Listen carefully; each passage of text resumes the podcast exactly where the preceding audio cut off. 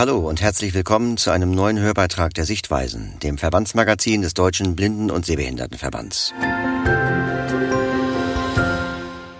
Wenn bei Erwachsenen plötzlich oder schleichend Erblindung oder Sehbehinderung auftritt, löst das oft eine Lebenskrise aus. Angst macht sich breit und Fragen tauchen auf. Wie kann der Alltag nun bewältigt werden? Wie ist es möglich, weiterhin selbstbestimmt zu leben?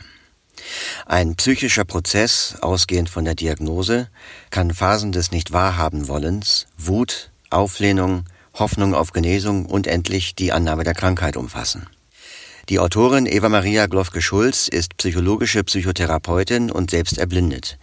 In ihrem Text erklärt sie, wie Erblindung oder eine starke Einschränkung der Sehkraft empfunden werden und eine mögliche Krise bewältigt werden kann. Hören Sie nun den Beitrag, gelesen von Silke Christine Deimich vom Deutschen Zentrum für barrierefreies Lesen. Offen werden für Veränderung. Tritt eine schwere Sehbeeinträchtigung erst im Laufe des Erwachsenenlebens ein, führt das bei den Betroffenen oft zu Angst und Unsicherheit. Patentlösungen gibt es nicht. Doch es hilft, wenn man versteht, welche emotionalen Prozesse mit diesem als Krise empfundenen Einschnitt einhergehen. Unsere Expertin erläutert, was sich im Innern abspielt und wie es gelingen kann, wieder Lebensfreude zu gewinnen. Ein Beitrag von Dr. Eva Maria Glofke-Schulz.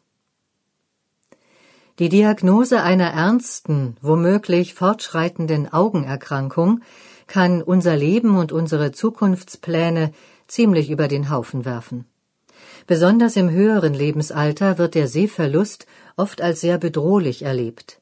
Stellt er doch die bisher gewohnte selbstständige Lebensführung für selbstverständlich gehaltene Handlungsmöglichkeiten und liebgewonnene Gewohnheiten in Frage. Vielleicht bald auf Hilfe angewiesen zu sein, macht den meisten Menschen Angst. Sind bereits sonstige gesundheitliche Einschränkungen vorhanden, wird es noch schwieriger. Zahllose Fragen, Gefühle von Ungewissheit und die angstvolle Erwartung zukünftiger Verluste drängen sich auf. An den Betroffenen wird nun die Forderung herangetragen, die Behinderung zu akzeptieren. Gut und schön. Aber geht das überhaupt? Und wenn ja, wie? Werden entsprechende Appelle von wohlmeinenden Menschen geäußert, denen selbst nichts Vergleichbares fehlt, können wir uns unverstanden und unter Druck gesetzt fühlen. Da Akzeptanz gern im Sinne einseitiger Anpassung an die Erwartungen nicht behinderter Menschen missverstanden wird, finden wir oft wenig Freiraum vor, unseren eigenen Weg zu finden. Bekommen wir dann etwa in den Medien Menschen mit Behinderung vorgeführt, die es geschafft haben und unerhörte Leistungen vollbringen, mag das manchen Mut machen. Viele fühlen sich hingegen erst recht ungenügend. Kulturell tief verankerte Vorurteile, Stigmatisierung und Diskriminierung machen es nicht leichter. Die vielbeschworene Inklusion ist bei weitem nicht überall selbstverständlich gelebte Realität. Barrierefreiheit ist in vielen Bereichen noch Zukunftsmusik. Der seit Jahren in erschreckendem Maß erstarkende Rechtsextremismus könnte sogar bisher Erreichtes erneut bedrohen. Wissen über Phasen hilft, Reaktionen zu verstehen. Für die innere Verarbeitung einer Behinderung gibt es weder Patentrezepte noch endgültige Lösungen. Wir wissen aber, dass sie in mehreren aufeinanderfolgenden, sich überlappenden und wiederkehrenden Phasen verläuft. Dieses Wissen hilft, die eigenen Reaktionen besser zu verstehen und anzunehmen. Das nimmt Angst und erleichtert auch den Angehörigen, mit dem Betroffenen verständnisvoll und gelassen umzugehen. Erste Anzeichen dafür, dass etwas nicht stimmt, also möglicherweise eine Krankheit vorliegt, werden oft nur unterschwellig wahrgenommen. Diffuse Gefühle von Unsicherheit stellen sich ein, werden die Symptome unübersehbar, führt der Weg zum Arzt, die Diagnose wird gestellt. Oft beginnt dann die Phase des Nicht-Wahrhaben-Wollens und Leugnens. So mag man sich vormachen, weiter Auto fahren zu können, obwohl das Sehvermögen dafür nicht mehr ausreicht. Kann das Unvermeidliche nicht mehr verleugnet werden, sind Aggression und Wut meist die Folge. Eine weitere Phase ist die der Verhandlung. In dieser Zeit mag man von Arzt zu Arzt laufen in der Hoffnung, doch noch eine Therapie zu finden. Führt das alles zu nichts, kommen wir um Trauer und Schmerz nicht herum. Verzweiflung, Panik, Hoffnungslosigkeit und depressiver Rückzug, sogar Suizidgedanken können auftreten. Diese schwere Zeit der aufbrechenden Emotionen, wenn nötig mit professioneller psychotherapeutischer Hilfe durchzustehen, bereitet den Boden dafür, nach und nach Frieden mit dem Schicksal zu schließen und offen für Veränderung zu werden. Mit Gleichgesinnten positive Erfahrungen machen. Nun entwickeln wir die Bereitschaft, neue Fähigkeiten zu erwerben, Mobilitätstraining, Umstrukturierung des Alltags, Hilfe annehmen lernen und so weiter. Im glücklichsten Fall können wir uns schließlich mit Gleichgesinnten zusammentun, gegenseitig unterstützen, uns vielleicht sogar gemeinsam und selbstbewusst für gesellschaftliche Veränderungen und wechselseitiges Lernen von Menschen mit und ohne Behinderung einsetzen. Manch bereichernde Erfahrung und spannende Entwicklung können nun dem Leben mit Behinderung einen positiven Sinn geben. Phasenmodelle sind hilfreich und machen Mut, dennoch sind sie in ihrer Aussagekraft begrenzt. Zum einen geben sie wenig Auskunft darüber, welche inneren und sozialen Kräfte dazu befähigen, sich von einer Phase in die nächste hineinzuentwickeln. Zum anderen fällt auf, dass sie vor allem aktive, bewusste und zielgerichtete Strategien betonen. Selbst das Zulassen unvermeidlich heftiger Gefühle wird als aktive und anstrengende Arbeit aufgefasst, wie wir etwa dem Begriff Trauerarbeit entnehmen können. Rückzug ist auf Dauer keine gute Idee. Natürlich ist aktives, selbstverantwortliches Tun wichtig. Ohne eigene Willenskraft wird nicht viel vorwärts gehen.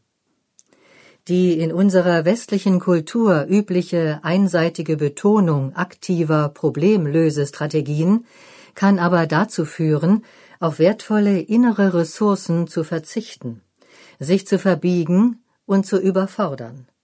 Der Gegenpol zu Aktivität ist nicht zwangsläufig Passivität, sondern hat auch damit zu tun, geschehen, wachsen und sich entwickeln zu lassen. Daher tun wir gut daran, Freiräume für Ruhe und Entspannung, Achtsamkeit und Meditation, die Entwicklung heilsamer innerer Bilder, Träume und Fantasien zu schaffen. Innere Ressourcen und Selbstheilungskräfte zu aktivieren, schützt vor einseitiger Anpassung und kann sehr lustvoll sein. Besonders Träume leisten Wesentliches. Bewältigungsphasen werden im Traumgeschehen nicht nur veranschaulicht, und gespiegelt, sondern auch vorangetrieben. Sich diesen Prozessen achtsam zu widmen, ist faszinierend und heilsam.